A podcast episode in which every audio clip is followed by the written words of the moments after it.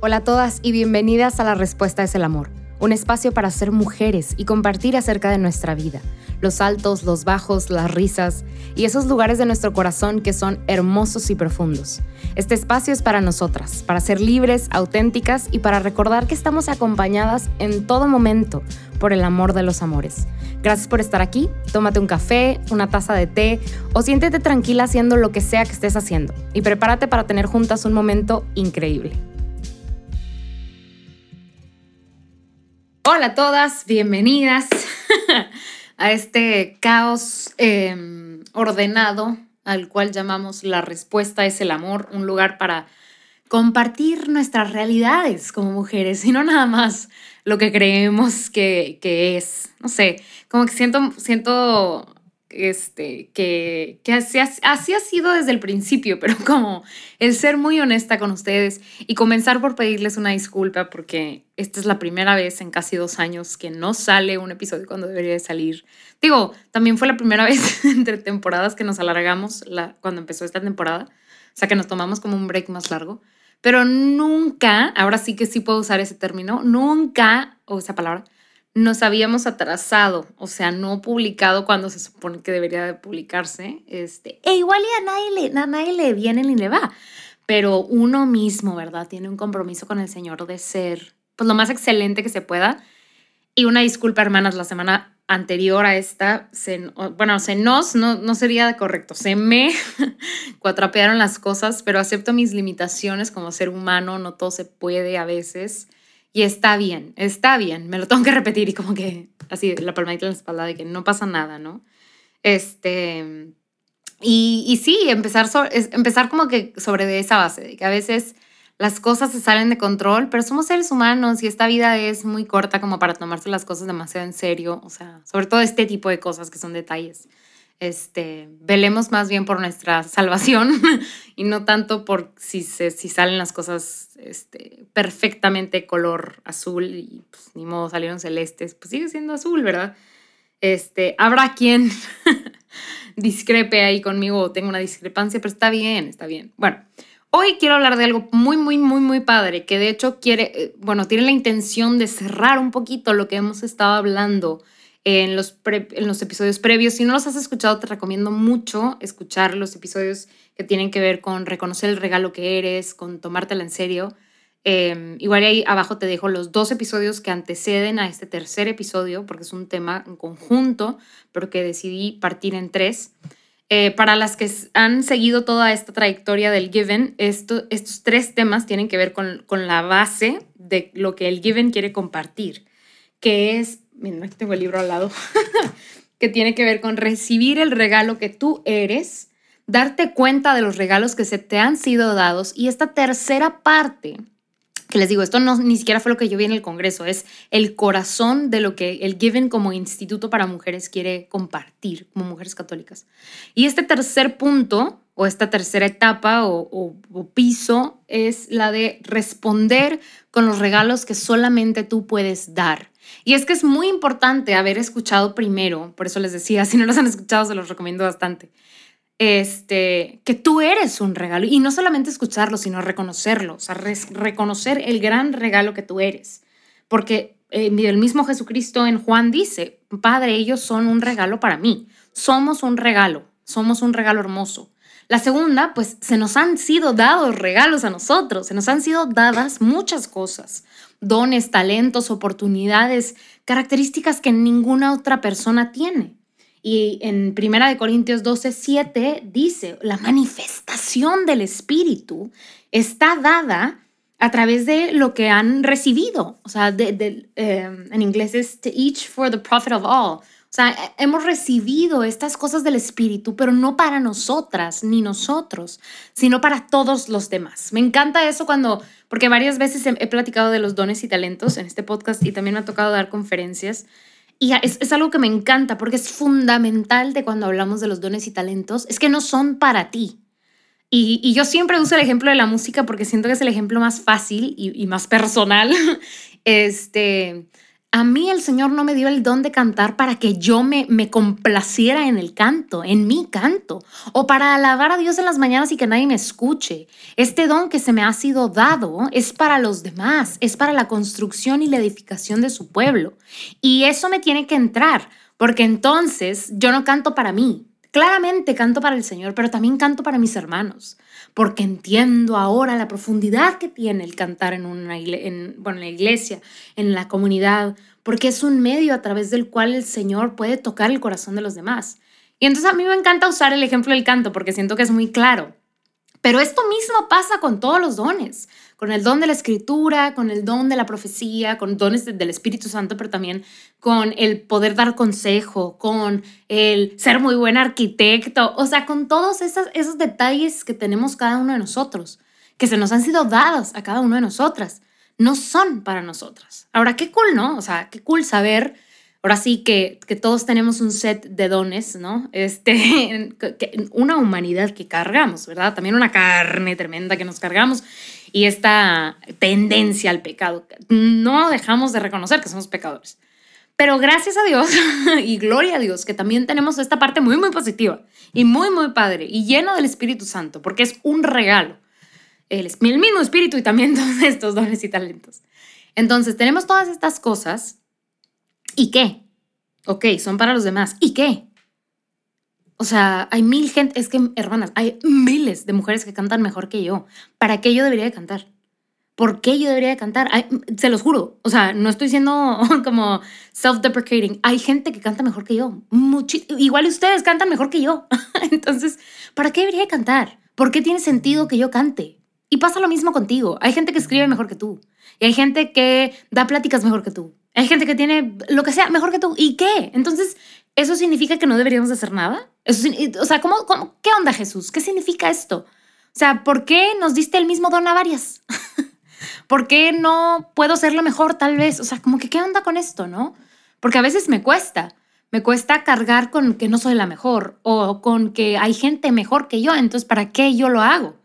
Ok, para la edificación del pueblo, pero igual y no edifico como la otra persona. Entonces, pues cuál es el motivo, la razón o la circunstancia por la cual debería yo de hacerlo, aunque sea para el Señor, ¿por qué?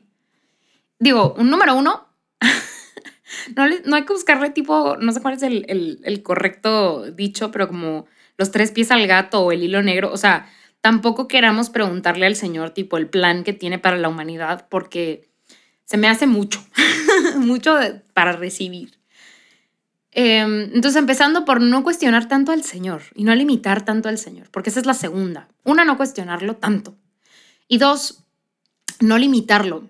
No limitarlo. Creo que limitamos al Señor porque nos, porque nos vemos tan limitadas a nosotras mismas que decimos imposible, imposible que el Señor realmente pueda hacer esto. Imposible. Y la número tres, que es la más fuerte, eh, como el punto para tocar en esta línea, y, el centro de lo que quiero compartirles hoy es que nadie más puede hacerlo. Sí, sí hay gente que lo hace mejor que tú. Sí, también hay gente que lo hace peor que tú. que hace, no peor, pues, pero eh, en la escala del mundo que dirían, pues sí, es, es peor en esta cosa o no lo hace tan bien como tú. Hay gente para arriba, hay gente para abajo. ¿Y eso qué? La cosa es que lo que tú puedes hacer como tú lo puedes hacer, como tú lo sabes hacer, con el corazón que tú le pones a las cosas, nadie más lo puede hacer. Porque recordemos que nuestro Dios no utiliza la escala del mundo.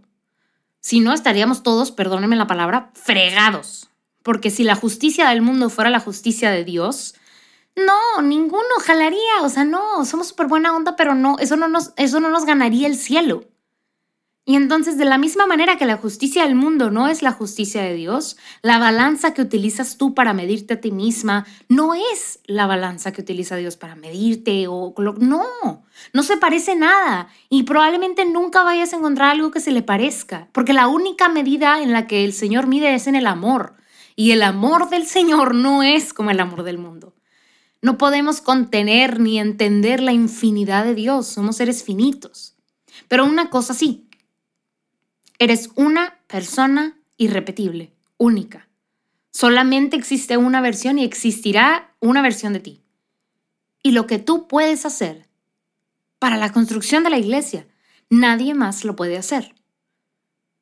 Ahora, recordar en Lucas que al que mucho se le ha dado, mucho se le, se le pedirá a cambio.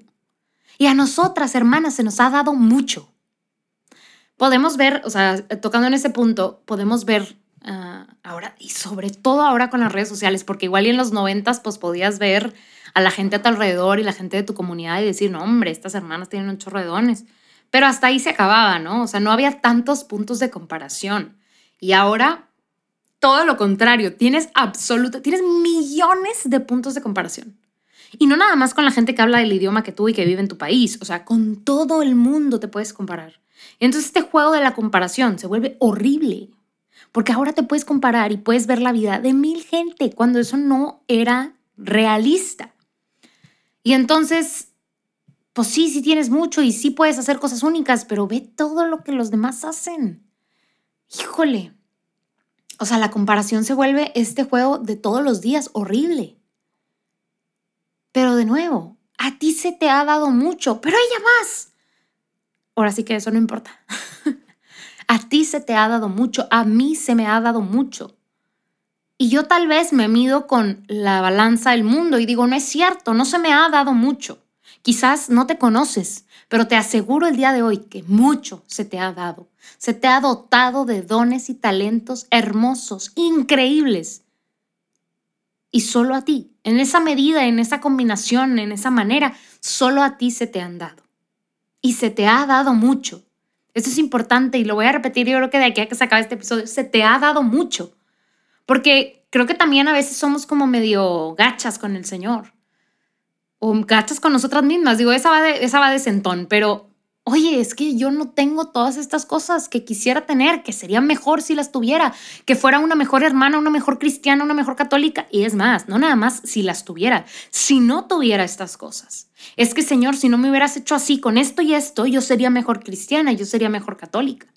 Y ahí, la verdad, un perfecto ejemplo de, de, este, de esta como insistencia no es eh, Juana de las Pericas, es San Pablo mismo, que dice, quisiera yo no tener esto.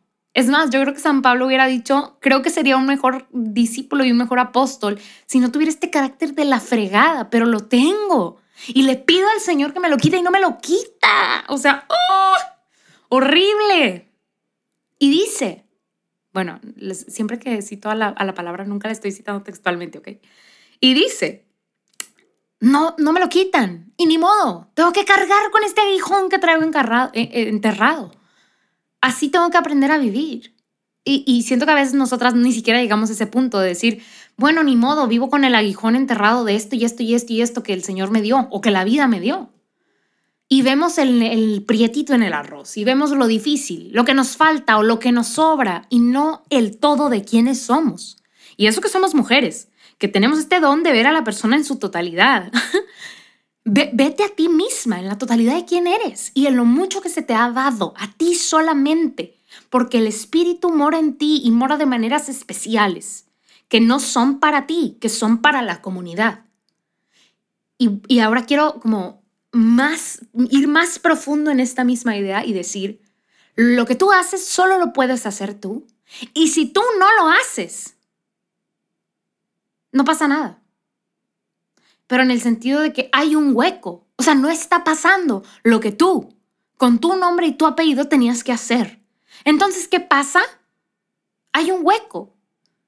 Hay un hueco en la iglesia. Hay un hueco en este mundo que no se está llenando y no se va a llenar con ninguna otra cosa, porque está hecho, preparado para ti. Somos esta estructura hermosa, una familia que construye un bloque con otro y otro y otro, esta barda enorme. Pero si tú no pones tu bloque, el bloque que tiene tu nombre, tu apellido, tu color de ojo y tu color de piel, no está ese bloque, falta ese bloque y no se llena con otro bloque porque no es compatible con otro bloque. Ese otro bloque tiene su lugar. Esa otra hermana tiene su lugar. Esa hermana que canta mejor, que canta peor, que es, es, mejor o es peor o que sí, que no, que cual, que sí, tiene su propio espacio. Aunque sea católica o no, aunque sea cristiana o no, ella tiene su propio espacio. Y tú también. Y cuando te, te hundes o, te, te, agachas o te quitas del espacio que a ti te toca, queda un hueco, porque está preparado para ti.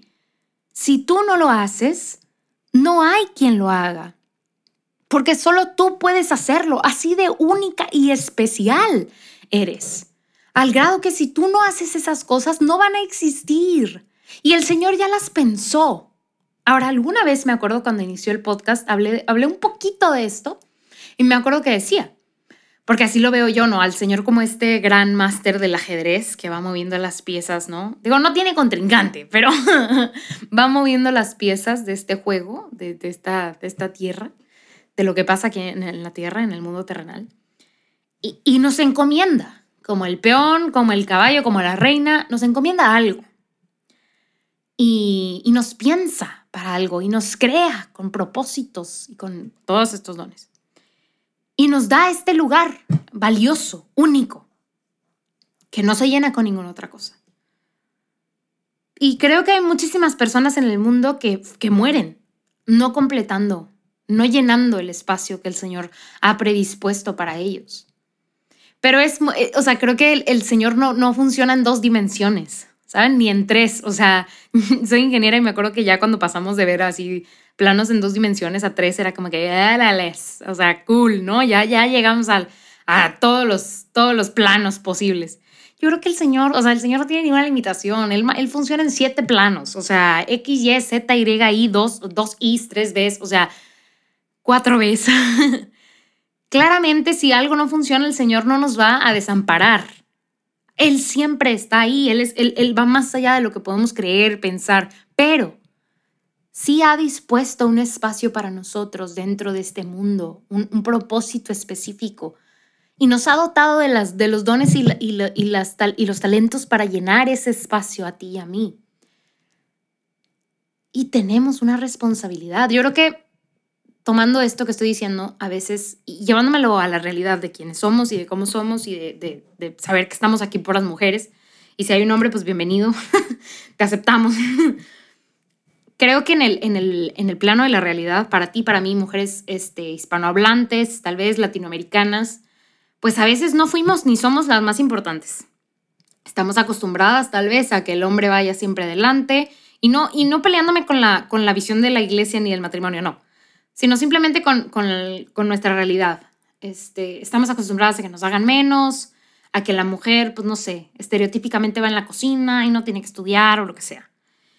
Y, extendemos esta, esta cultura y estas creencias o estereotipos a todo, ¿no? Y decimos, es que en la iglesia la mujer no tiene lugar y pues no, no hay nada que yo pueda hacer y, yo debería de ser así calladita en una esquina y de no hacer nada y, y, ya, o sea, ni de pensar, ¿verdad? Porque porque qué impacto tiene. No sé, creo que nos hacemos chiquitas y nos hacemos como que pensamos que, somos inútiles. Y no en, el, no en el insulto de, ay, inútil, sino de, en verdad, o sea, el significado de la palabra inútil, de no somos útiles. Entonces, cuando probablemente cuando yo te hablo de esto, de llenar el espacio, el espacio que solamente está dispuesto para ti, tenemos una visión limitada de lo que realmente puede ser. Porque culturalmente venimos de esta limitación, partimos de esta limitación. Y no soy, y, no me la estoy inventando. El mismo San Juan Pablo II, digo, yo estoy hablando específicamente de las mujeres latinoamericanas, pero el mismo San Juan Pablo II en la Carta a las Mujeres en 1995 hace referencia a, este, a esta deuda que tiene el mundo, porque no le ha permitido a la mujer tomar su lugar y hacer lo que tiene que hacer en co-creación con el hombre. Entonces no nos estamos haciendo mensas y tampoco estoy haciendo ah, una tormenta en un vaso de agua gracias a Dios hay mucho avance en cuanto a que la mujer sea tomada en cuenta a tipo equidad de pago y todo este rollo, ¿no? O equidad de oportunidades, pero, o igualdad de oportunidades, ya no sé cuál sea la palabra, pero, de nuevo, hablamos de este tema y como que a veces pensamos en que, bueno, pues la mujer tiene algo que hacer, tiene algo que aportar, pero, pero igual y no es muy significativo, ¿no? O sea, igual y ahí va, pero, pero pues, eh, o sea, nunca será, cuando menos hablando de la iglesia, este, lo que un sacerdote pueda hacer o nunca será lo que el Papa pueda hacer. Y de nuevo, creo que entramos en este juego de la comparación y, vemos el mundo como nosotros vemos el mundo y no realmente como el Señor lo ve. Y entonces quiero hablarte y quiero ir este, como em, ¿cómo será? Como poniendo en, la realidad esto de lo que he estado hablando en estos, minutos de la introducción. No, no crean, esa era la introducción. ya era el tema en general. Pero total, quiero presentarte a cuatro mujeres que siento que, que, ejemplifican de manera perfecta em, lo valioso que es tu contribución a la iglesia, al mundo, a tu comunidad, a tu familia. Porque por para los estándares del mundo, muchas de estas mujeres eran inútiles. Y otras no, otras eran, para estándares del mundo, muy valiosas. Pero las cuatro, cuando menos en estas cuatro mujeres, son, las cuatro son doctoras de la iglesia, las cuatro tienen el mismo título, lograron poner esta, esta, esta piedra en el lugar que les tocaba, pero tienen vidas muy distintas. Y te digo, estas mismas cuatro mujeres que lograron cosas impactantes, algunas pueden ser vistas a los, a los ojos del mundo como increíbles mujeres estudiosas, académicas, y otras como, eh, pues no hizo nada. Y no es cierto. Cuando menos a los ojos de la iglesia, estas cuatro mujeres tuvieron muchísimo que aportar. Y esa ya nos da una, una diferencia, ¿no? O sea, en cómo la iglesia ve las cosas y cómo el mundo ve las cosas. Em, entonces, bueno, estas cuatro mujeres te las presento súper rápido, pero te invito, te invito, te invito a profundizar en sus vidas. Es más, yo creo que acabando esta temporada podemos hacer una miniserie de las doctoras de la iglesia, este, pero si te gusta la idea, ahí escríbeme en, en Instagram este, igual le voy a hacer un poll y me dicen qué, qué opinan. Pero bueno, primera mujer, ufa, esta mujer es, o sea, no, no, no, no, no. No, si hay una mujer así que es como que todos los títulos posibles, todas las academias posibles, los libros, todo, todo es Santa Hildegarda de, de Bingen. Ufas, o sea, era compositora, escritora, médica, profetisa, mística, abadesa, líder del monasterio, o sea, todas las cosas era Santa Hildegarda, todas. Y entonces, pues, aparte era alemana, o sea, o sea, así no sé, o sea, no sé, increíble mujer, increíble mujer. Y si leen su testimonio, o sea, increíble, genial. O sea, doctora de la iglesia, increíble. Y entonces decimos, claro, claro que Santa Hildegarda es doctora de la iglesia, pues si ve, era todo, o sea, era todo, imagínatela, a la una de la tarde componiendo música y a las tres de la tarde tipo salvando a alguien porque era doctora, o sea, y haciendo ahí algo nuevo, con, porque también él le sabía la herbolaria y así. Y al mismo nivel que esta mujer está Santa Teresita del Niño Jesús. Santa Teresita, una monja de claustro carmelita que muere a los 24 años. Mismo nivel. Las dos hicieron aportaciones increíbles, inconmensurables a la iglesia, pero eran diferentes. Santa Teresita se le revela el máximo, bueno, hay muchos misterios hermosos de la iglesia, pero se le revela el máximo misterio, que es el misterio del amor, del amor de Dios. Se muere a los 24 años. Muchísimas personas pudieron, pudieron haber dicho, pues esta no hizo nada, o sea, ¿qué hizo? Se murió bien rápido, o se enfermó y se murió. Pero a esta mujer se le fue dado una tarea, una encomienda, y logra hacerlo porque se deja guiar por el Señor, se deja amar por el Señor y guiar por el Espíritu Santo. Otra doctora de la iglesia y una de mis amigas preferidas, Santa Teresa de Ávila, 67 años, o sea, ella muere mucho, mucho, mucho más grande que, que Santa Teresita.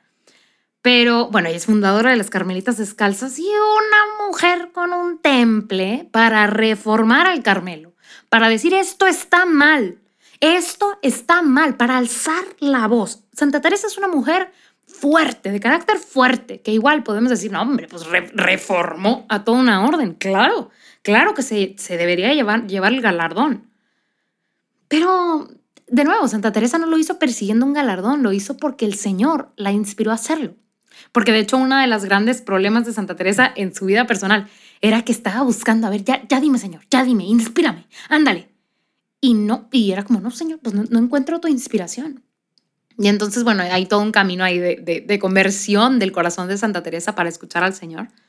Pero una increíble mujer, una increíble mujer que reforma a las carmelitas este, y, y que profundiza en la vida interior de manera impactante. O sea, impactante. Y de nuevo, ella hizo lo que el Señor le pidió que hiciera con los dones que ella tenía. Y no la comparo con Santa Hildegarda, no la comparo con Santa Teresita. Ella tenía sus dones específicos y su llamado específico y su tarea específica y su hueco específico. Y Santa Teresa logra llenar ese hueco. Y a la última mujer que te quiero presentar es otra, híjale, o sea, fuerte, fuerte, fuerte, es Santa Catalina de Siena. Santa Catalina, hija de, unos padres así pues súper virtuosos, o sea, ella mm, fallece a los 33 años, también falleció relativamente joven. Y ella, ok, súper interesante, porque decíamos Santa Teresita, pues monja, monjita de claustro, pero pues muy bien educada, ¿eh? Hasta eso. Santa, Santa Catalina de Siena, logra ser doctora de la iglesia sin saber leer ni escribir. Ok, nada más, swallow that pill. No sabía leer ni escribir y es doctora de la iglesia. Eh, ¿Saben quién más es doctora de la iglesia? Santo Tomás de Aquino. Santo Tomás que escribió toda la suma teológica. Están al mismo nivel. ¿Por qué? Porque obedecieron al Señor. ¿Por qué? Porque usaron sus dones para hacer lo que el Señor les pedía. Está al mismo lugar que Santa Hildegarda, que era compositora, médico y, líder de los monasterios. Todas y cada una de las tareas, o sea, de todos los roles que pudo haber tenido, los tenía. Y están en el mismo nivel, no porque fueran las más fregonas y que tuvieran el mejor trabajo y el mejor salario y el mejor título y la certificación número 5 y 6 y 7. No, porque hicieron los que, lo que les tocaba hacer con los dones que tenían. Las cuatro son doctoras de la iglesia. Santa Catalina es una mujer increíble. Yo cuando conocí su vida y, vi, este, me tocó ver un documental de, Bishop Robert Barron este, hablando de su vida y me espanté. Igual no medio tonto, pero me espanté de lo, de lo radical que era esta mujer y de lo intensa que era. Y, y, de cómo no comía nada y vivía en el piso y con una almohada casi casi que de piedra, o sea, y aún así, aún así, que esta mujer vive en medio del sufrimiento, en constante plegaria, aún así ella es generosa y logra hacer un impacto este, en la vida de, la gente y en la vida de la iglesia, porque ella es la que, la que confronta al Papa, confronta al Papa y, y, lo hace ver pues todo lo que está pasando en ese momento en la vida de la iglesia. Entonces, y no sabía de nuevo leer ni escribir gran privilegio que tenemos tú y yo, que probablemente sabemos leer, escribir, probablemente logramos estudiar o estamos en el proceso de estudiar, que este, logramos conocer al Señor tal vez de manera más teórica, además de, experiencial. Pero muchas de las cosas que hicieron estas mujeres fue pues por guía del, Señor y del Espíritu Santo, porque el Espíritu las iluminó y las instruyó. Hay muchas cosas que tenemos el día de hoy que no tenían estas cuatro mujeres, cuatro doctoras de la iglesia. Y te las presento con, simplemente con la intención de que las conozcas, por si no las conocías, y de que te des cuenta del importante rol que tienen las mujeres en la iglesia. Y del importante rol que tienes tú en la iglesia. Y de lo importante que es no compararse con las demás mujeres en la iglesia. Porque tú tienes tus dones, tus talentos, esos regalos que se te fueron dados, porque mucho se te ha dado y mucho se te pedirá. Y si no llenas ese lugar, nadie más lo va a llenar. Eso llévatelo por favor contigo. Yo no lo voy a llenar. Juana no lo va a llenar, tu mamá no lo va a llenar, tu papá no lo va a llenar, tus amigas no lo van a llenar, nadie lo va a poder llenar. Y es un hueco que quedará para la eternidad, porque no se pudo llenar, porque era para ti. Y está, y, no, es, y no es una encomienda horrible, porque el Señor no es un tirano, no es como que, ah, huevo, lo llenas o te mato. No, o sea, tampoco es el punto. El Señor con amor dispone ese lugar para ti, para la edificación de todo su pueblo y de toda la iglesia. Él quiere que junto con Él construyas aquí en la tierra y que entonces después participes de los cielos con Él. Y ni siquiera, o sea, ni siquiera es como, como, les digo, o sea, de, de ley. Y si no lo haces, latigazo. No, el Señor no es un tirano, para nada, para nada, para nada. Pero todo esto es bajo la ley del amor. El que quiere que tú, porque te ama, participes con Él de todo esto que Él está creando, de todo esto que, que, se, o sea, que se, va, se, va, se va gestando día con día. Y qué hermoso, qué hermoso que nuestro Dios, aquel que creó todo lo que existe, que no nos necesita, nos, nos pida de nuestra participación nos incluya en su plan. Así que tómatelo muy en serio, que eres un regalo para todas nosotras, que tienes dones y talentos que solo a ti se te han dado y que hay un espacio que solo tú puedes llenar, que tus dones son necesarios y que solamente tus dones pueden llenar esta necesidad de la iglesia. Eres muy importante. Y bueno, para ir cerrando, quiero platicarles de mi persona de la semana, que creo, persona o cosa de la semana, este, y creo, está bien sonso, pero, pero les recomiendo que lo hagan. Eh, creo que la cosa de la semana es que, tuve la oportunidad de ir a comprar como esta pequeña libretita. Si me conocen, saben que a mí me encanta tipo todo lo que tiene que ver con stationaries y plumas, libretas y ese tipo de cosas. O sea, no sé por qué, todo eso me hace muy feliz. Entonces fui a comprar una libretita porque quise como empezar a, eh, como que a mí me funciona a veces eso, ¿no? De que comprar una libretita nueva, o en este caso me funcionó, para ahí dedicarle ciertas cosas, ¿no? Como ciertos pensamientos, ciertas ideas, tener un lugar específico, porque no me encanta de qué atado en la misma libreta. Este, luego por eso me pasaba en la escuela que traía como ocho libretas, pero bueno. Eh, y compré esta pequeña libreta y empecé a escribir como ciertas ideas y ciertas cosas específicas ahí. Y me gustó mucho, me gustó mucho. Ya lo hago con otras cosas tipo mi diario espiritual y tipo los pendientes y así. Pero me gustó que yo misma le dediqué este pequeñito espacio, porque aparte es una libreta pequeña, a este tipo de pensamientos que de repente vienen. Em, y me gusta, me gusta irme para atrás y, y, y, conocerme, ¿no? También conocer esas partes que a veces son tan rápidas y tan fugaces que no alcanzamos a ver. Entonces, bueno, pues gracias por acompañarme en el episodio de hoy, gracias por estar aquí, por formar parte del podcast. Ahí abajo te voy a dejar cuáles son los dos episodios que te recomiendo que escuches, además de este, para que se completen estas tres como pilares muy fuertes, este, de los cuales eh, pues el Given Institute eh, nos, nos forma ¿no? y tiene esta visión tan, tan integral de, de, este mensaje para la mujer. Y pues bueno, de nuevo, gracias por estar aquí, gracias por, por, por seguir siguiendo el podcast. De nuevo, una disculpa por, por retrasarnos la semana pasada. Esperamos poder este, continuar en el, en el orden normal, pero pues sabiendo que somos humanos y que hay que tener también paciencia y misericordia con nosotros mismos, ¿no? Imitar al Señor también eh, en eso. Y pues te pido que sigas orando por nosotros, por todos los que conformamos este equipo, el equipo de Juan Diego Network, para que podamos seguir sirviendo al Señor con excelencia. Y recuerda que yo estoy orando por ti, que el equipo entero está orando por ti, este, que escuchas este episodio. Y pues bueno, sin más ni más, nos vemos en nuestra cita el próximo miércoles. Hasta luego. Así bien.